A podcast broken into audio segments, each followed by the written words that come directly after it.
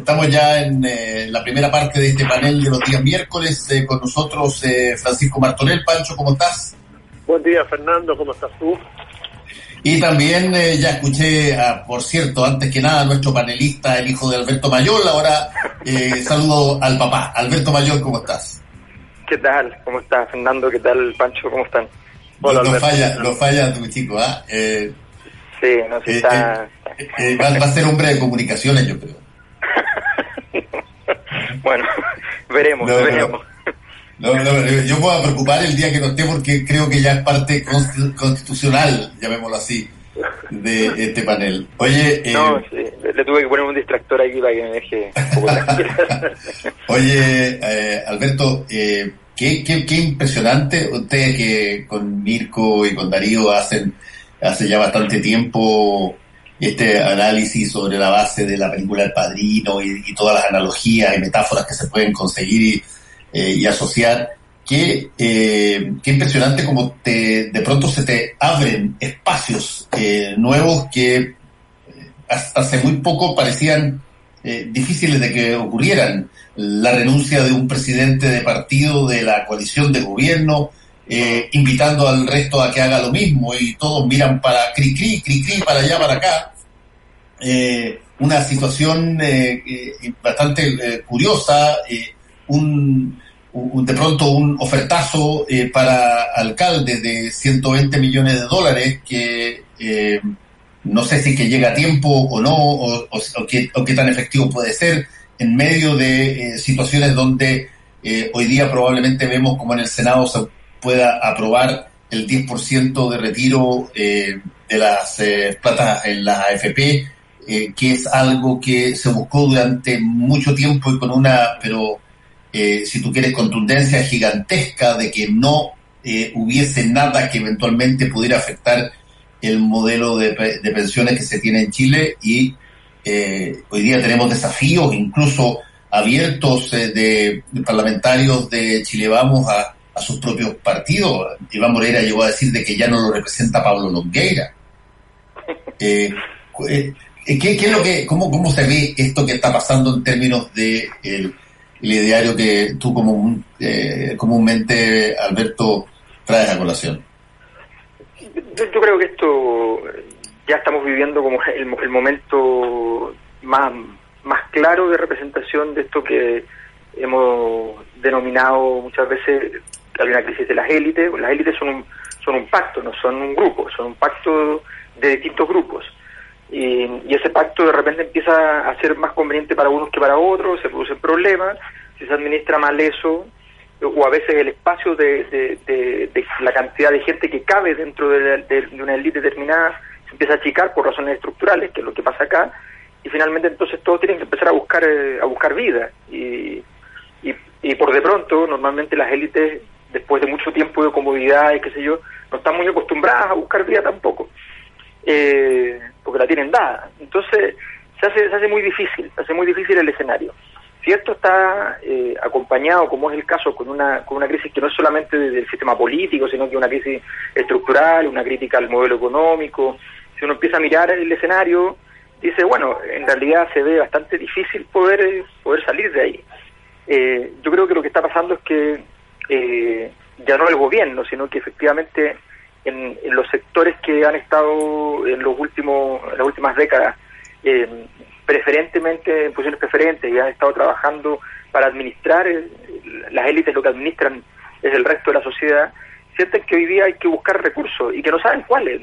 Hay hay hay metas pero no hay recursos no hay estrategia no hay nada y, y, lo único que hay que hacer es tratar de ver qué se puede hacer. Yo lo que veo esto simplemente experimentaciones como eh, eh, esto es hacer lo que hace la naturaleza en en miles de años probando distintas cosas hasta que alguna funciona, pero en este caso eh, en muy pocas semanas probando alguna cosa a ver dónde qué cosa te inyecta vida y qué cosa te la quita eh, y esto significa entonces eh, la ruptura de muchas de muchas estructuras. Estamos viendo desplomarse varias estructuras como dices tú claro desde el desde el gobierno que dice le dice seguramente a los partidos necesito que, que, que, armen un flanco sólido, lo que sea, digamos, cualquier cosa que, que más o menos funcione, pero resulta que los partidos dicen, bueno, pero yo no tengo por qué hundirme con, con el gobierno. Si, si el gobierno se está hundiendo, yo ya, y yo muchas veces lo dije, yo muchas veces hice esto, yo ya hice todo lo que podía hacer, muchas veces retrocedí, o sea, yo pienso en, en desborde y desborde de decir, bueno, si yo fui el jugador del partido para el estallido social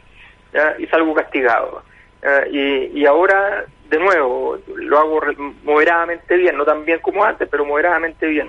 Y salgo trasquilado y me dicen que en el fondo tengo que, que hacer lo que hace el gobierno, que le va mal, ¿por qué tengo que hacerlo? Digamos? Y además me dicen que tengo que renunciar porque renunció el presidente del otro partido, qué sé yo. No, no tengo, no tengo por qué hacerlo. Entonces, la situación estructuralmente ya se hace inmanejable. Pancho. Sí, mira, yo, yo lo que vería en esto es, es la volatilidad y además eh, de los dogmas y de los principios, ¿no? De alguna manera, como en los últimos seis meses, siete meses, se han, han tenido que caer todas aquellas represas, diques de contención, eh, situaciones que parecían eh, muy establecidas y muy firmes. Es decir, desde el 18 de octubre en adelante, cuando ah, el concepto de no más FP, de que las pensiones son nuestras, de que las pensiones son inembargables, etcétera, no calaban en un sector de la, de la sociedad a, a lo que vivimos hoy, que es las pensiones son nuestras, son inembargables, van a poder ser utilizadas en un 10%, salvo que pase algo extraordinariamente extraño de aquí a, a, mañana, digamos, o, pasado mañana cuando llegue el, el, la, el, proyecto de reforma constitucional aprobado a la moneda, eh, nos demuestra que eh, nada de lo que digamos hoy incluso lo podemos firmar con sangre. ¿Y a qué me refiero con esto? A que eh, lo que parecía hace un tiempo atrás, que era justamente lo que íbamos a vivir en los próximos 20, 30 años, etcétera, hoy ya no es así. Y en ese, y en ese marco creo que es donde todos debemos entrar a un nuevo juego. Es decir, podemos y me preguntaba yo en Twitter ayer, que las pensiones de, que tenemos hoy, el modelo de pensiones que tenemos hoy, que fue creado en, en 1980, va a servir para la generación que va a vivir dentro de 40 años y que es una problemática que hay que resolver hoy. Obviamente que no. El mundo cambió, los seres humanos cambiaron, la economía va a cambiar, el tipo de, relación laboral que va a tener la gente cambia. Entonces, todo eso hace que haya hoy que tener un replanteo. Nadie puede asegurarte nada. Nadie puede decir que si sacas un 10% hoy día, vas a tener pensiones malas dentro de 40 años, porque el modelo de pensiones dentro de 40 años tiene que ser absolutamente distinto y lo tenemos que hacer hoy. Va a ser distinto, ¿por qué? Porque tenemos automatización, porque vamos a tener una relación laboral completamente distinta, porque hay que, hay que repensar el modelo de desarrollo del país, hay que ver las características que va a tener, va a ser un país de servicio, va a recibir turistas, eh, con qué características, eso, eh, ese tipo de modelo tenemos que replantearlo. Entonces, yo creo que sumado a lo que dice Alberto, toda esta cuestión de que se desmoronan eh, las instituciones, que se empiezan a mirar para el lado y además que los liderazgos son tan volátiles y, y, frágiles, en el sentido de que el que ayer estaba eh, parecía fuerte, al día siguiente le están pidiendo la renuncia. Eh, nos obliga a que esto sea mucho más colectivo. Es decir, el ejemplo que, que de alguna manera da Europa saliendo solidariamente de la crisis es un ejemplo a mirar. ¿Cuánto estamos conversando hoy día con los países vecinos en nuestra salida de la crisis? El otro día hablaba con una epidemióloga y decía esto es igual que fumigar una casa eh, que tiene ratones o que tiene eh, algún alguna peste en el jardín. Si no lo hacemos todos, es decir, si no pensamos que Bolivia, Perú, Argentina, Paraguay, Ecuador, etcétera, compren la vacuna simultáneamente y lo hagamos solidariamente entre todos, no nos sirve hacerlo nosotros solos. Entonces, se está conversando cuánto estamos avanzando en una salida solidaria del, del modelo que va para América Latina, pero también para la sociedad chilena. Es decir, dejemos de pensar en dogmas, seamos un poquito más claros respecto al, país que queremos y empecemos a ver las realidades como son. ¿Hasta cuándo tenemos que escuchar a los ministros que dicen no conocíamos el hacinamiento y ayer no conocíamos la profundidad del endeudamiento de la clase media? Bueno, están los estudios, eh, están ahí presentes, es cosa, incluso basta que le pregunten a los, a los dueños de los retail quiénes son los que hoy están endeudados con su tarjeta y se van a dar cuenta que las familias están endeudadas desde el joven que tiene una tarjeta a los 18 años para comprar comida en el supermercado hasta el abuelito que tiene la tarjeta de la pensión endeudado también con ese mismo supermercado retail para comprar comida. Entonces, dejemos de echarle la culpa que no conocíamos la realidad de este país. La realidad está ahí, nosotros somos muy buenos para los números y sin embargo cuando llega la hora de aplicar esa realidad eh, de los números a nuestros programas sociales es donde nos equivocamos profundamente.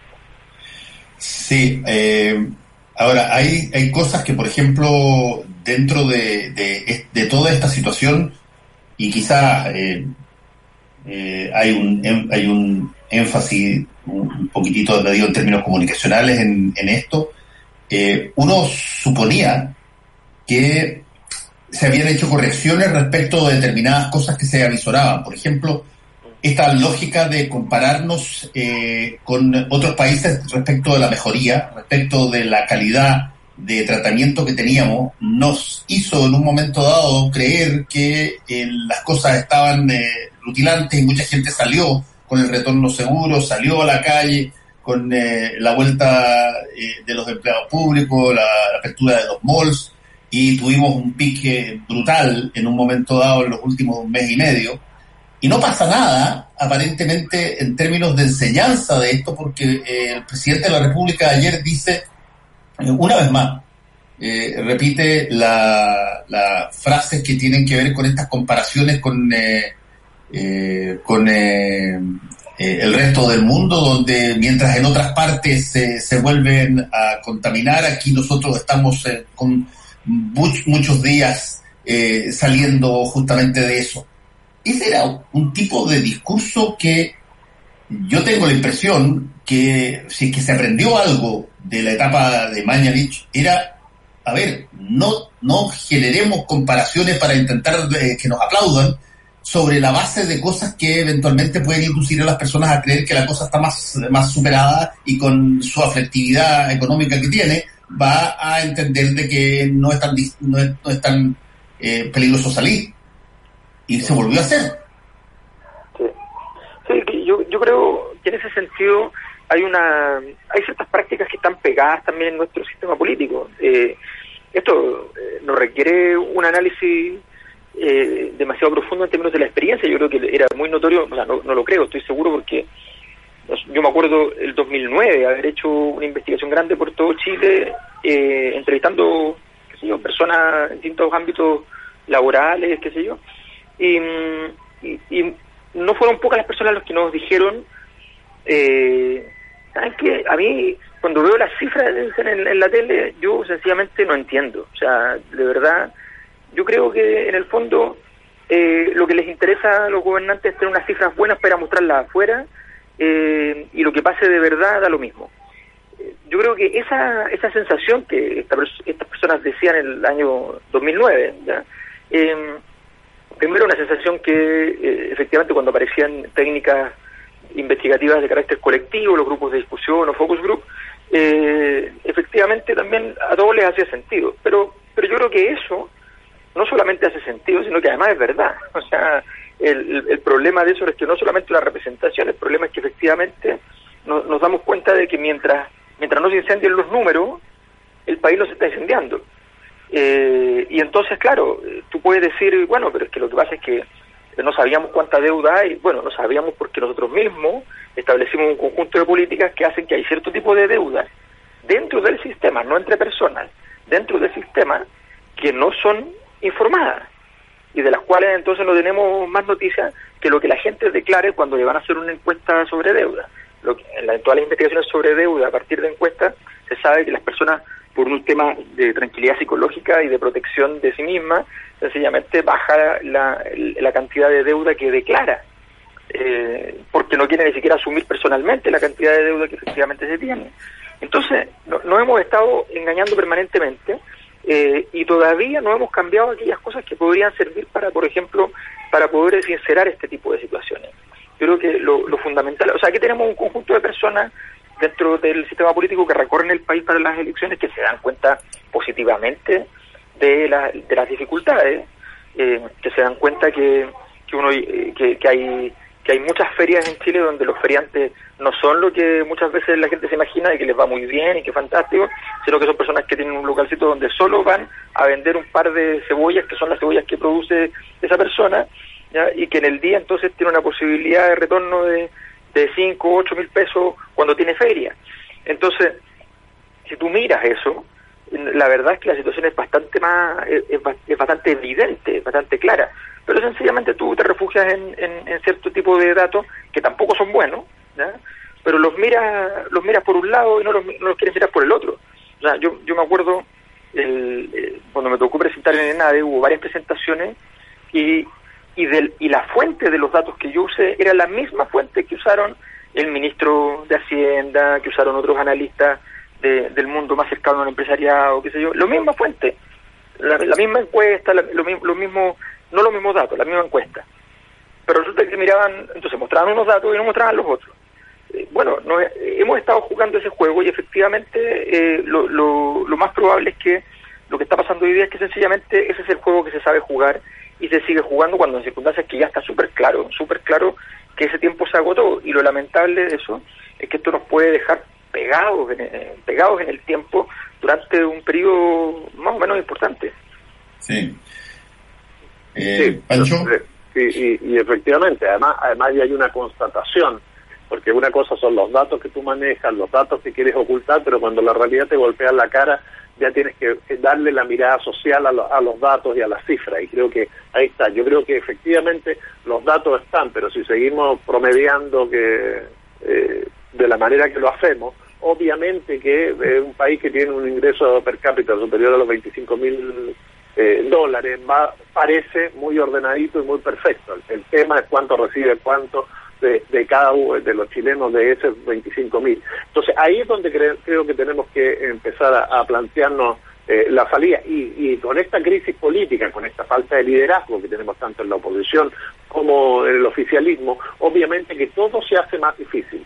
Es decir, nos, arrinconamos y nos parapetamos en, situaciones que obligan a, al enfrentamiento. Y no es momento para enfrentamiento, es momento para conversación, negociación, es decir, uno quisiera a un gobierno que se allana finalmente porque es responsable de lo que pasó respecto a, esto de la AFP, sacar el 10% no es bueno, eh, es regresivo hasta ahora como está planteado, vamos a ver finalmente cómo se evita que haya una bicicleta tributaria como la que ha eh, denunciado el académico del Estado Fernando López, eh, en el sentido de que se puede hacer con el con el con ese 10% una cinta y finalmente recuperar el próximo año o tener una extensión tributaria que le permita a esa persona eh, sacar del Estado un bono de un millón quinientos, un millón setecientos mil pesos. Ese tipo de cosas no deberían estar pasando y eso no pasa solamente si es que se conversa y no se nos lleva a todos a extremar las medidas. Esto del 10% es extremar las medidas porque no se reaccionó a tiempo.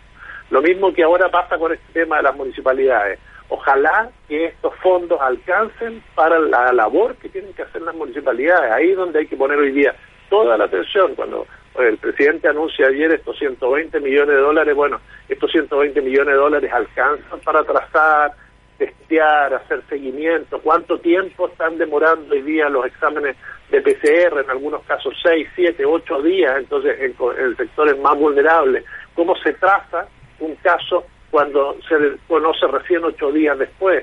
Eh, esos fondos están llegando eh, a, a, a, los spam, hay más eh, contratación, de qué manera se va a fiscalizar esto que creo que hay una serie de cuestiones que son fundamentales en este momento y claro, estamos discutiendo, debatiendo sobre algo que sería muy fácil ponerse de acuerdo. Uno, ¿se requiere retirar? Sí, hay que retirar. ¿Quiénes retiran? Ojalá universalmente. Eso universalmente pueden eh, los que no necesitan gastar esto, volver a ponerlo en su APB o, o hacer algún negocio pinta tributaria con eso, no, no lo pueden hacer. Bueno, esas son cuestiones que me pareciera que son eh, mínimas para que podamos avanzar en, una sociedad más, más igualitaria y que podamos salir de esto que tenemos que salir en algún momento, que las cifras pareciera que lo indicaran, pero que eh, Barcelona, Hong Kong, Australia y lo que pasa en Argentina nos, nos demuestran que salir no es fácil. No, salir no es fácil.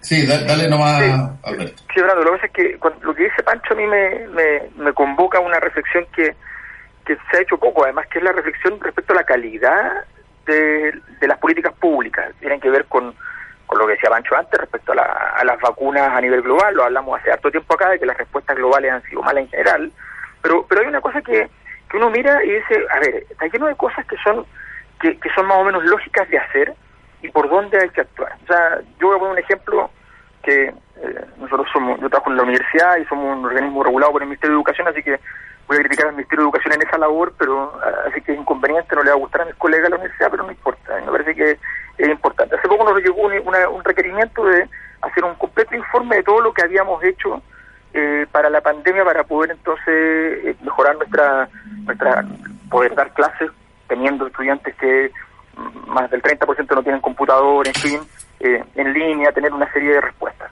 Bueno, nosotros hicimos un completo informe que hubo que hacerlo más como en dos días, una cosa así súper apurada, qué sé yo.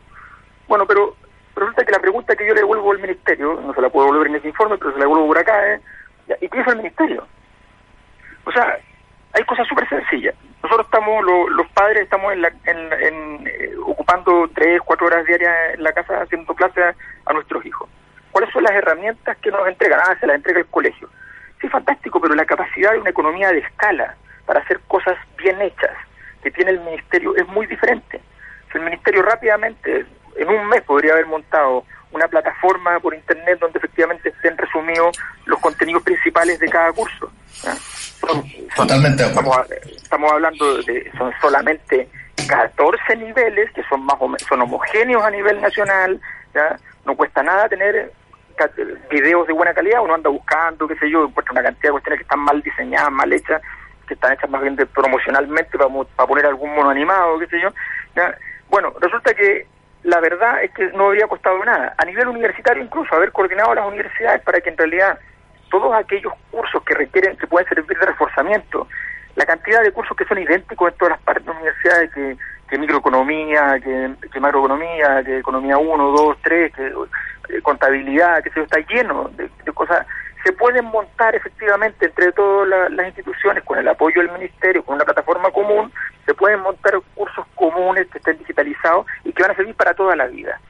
No cuesta nada motivar a los premios nacionales a que hagan unos cursos interesantes para que la gente tenga cosas que mirar y, cosas que aprender durante la, pandemia. O sea, ocupar ese, ese, esos recursos. ¿Dónde está eso que es baratísimo para efectos de una economía agregada? Baratísimo baratísimo, sencillo, interesante, potente, un apoyo. Esos son diseños de políticas públicas que no, no cuestan nada y que en el fondo uno ve y mira y, está, vemos al otro entonces diciendo no, quiero que todas las universidades me contesten y me digan qué es exactamente lo que han hecho, a ver si lo han hecho bien o mal, en circunstancias que no, no recibimos ningún instructivo de, de qué es lo mejor y cuáles son los, los consejos en el fondo, sino que simplemente, obviamente, el cumplimiento del proceso y todas las cosas que pasan en el sector público, que está bien, pero nada más. Entonces uno dice, bueno, ¿dónde están las respuestas? En ese sentido, que lo hemos visto en el, sector salud, lo hemos visto en muchas dimensiones, pero está lleno de otras dimensiones donde no estamos, donde no estamos siendo capaces de, responder. Yo veía en España, por ejemplo, que entre los anuncios de los primeros días había toda una política pública porque eh, tenían la predicción de un grave aumento de la ludopatía porque las personas ludópatas están acostumbradas a salir de casa y a ir a apostar a algún lugar, pero en esta situación ya tenían antecedentes de otras experiencias internacionales de que lo que termina por ocurrir es que estas personas migran a Internet y, hacen intensivísimo su actividad eh, de ludopatía. Esos son análisis de políticas públicas. Yo creo que en ese hemos estado además. Sí, eh, ahí hay, hay, un punto bien interesante eh, donde donde efectivamente, sobre todo en el ámbito escolar, eh, porque en el ámbito universitario eventualmente tú puedes tener, eh, eh, a pesar de, que tú tienes razón en que hay una serie de cursos que entregan distintos profesores sobre una materia que son básicamente currículum relativamente comunes, pero en el ámbito de lo escolar es probablemente mucho más fácil de implementar.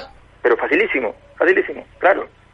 Claro que claro, y, y, además eso y además eso es lo que tenemos que estar implementando porque eh, en la medida que eh, la vacuna no existe, hoy el mismo eh, subsecretario Arturo Zúñiga dijo que la vamos a tener dentro de 16, 18 meses, los epidemiólogos hablan de dos años, y todo este escenario de alguna manera se va a repetir en algunos aspectos. Entonces, para evitar que lleguemos a cifras como las que tuvimos, de de más de 300.000 eh, contagios, etcétera. Debemos ir generando todos estos protocolos con, con tiempo suficiente y uno de esos va a ser el tema de las clases. Y no sirven frases como la del eh, ministro Figueroa ayer que dijo un niño afinado con riesgo de ser abusado sexualmente en su hogar tiene que tener la posibilidad de ir a la escuela. Me parece que es tirarle una molotov al, a, los hogares chilenos de indignación es decir, ¿cómo le vas a decir hoy día a los padres que están con sus hijos que, su hijo corre riesgo de ser abusado sexualmente porque lo está cuidando el padre o la madre? Es, una cosa eh, increíble, por mucho que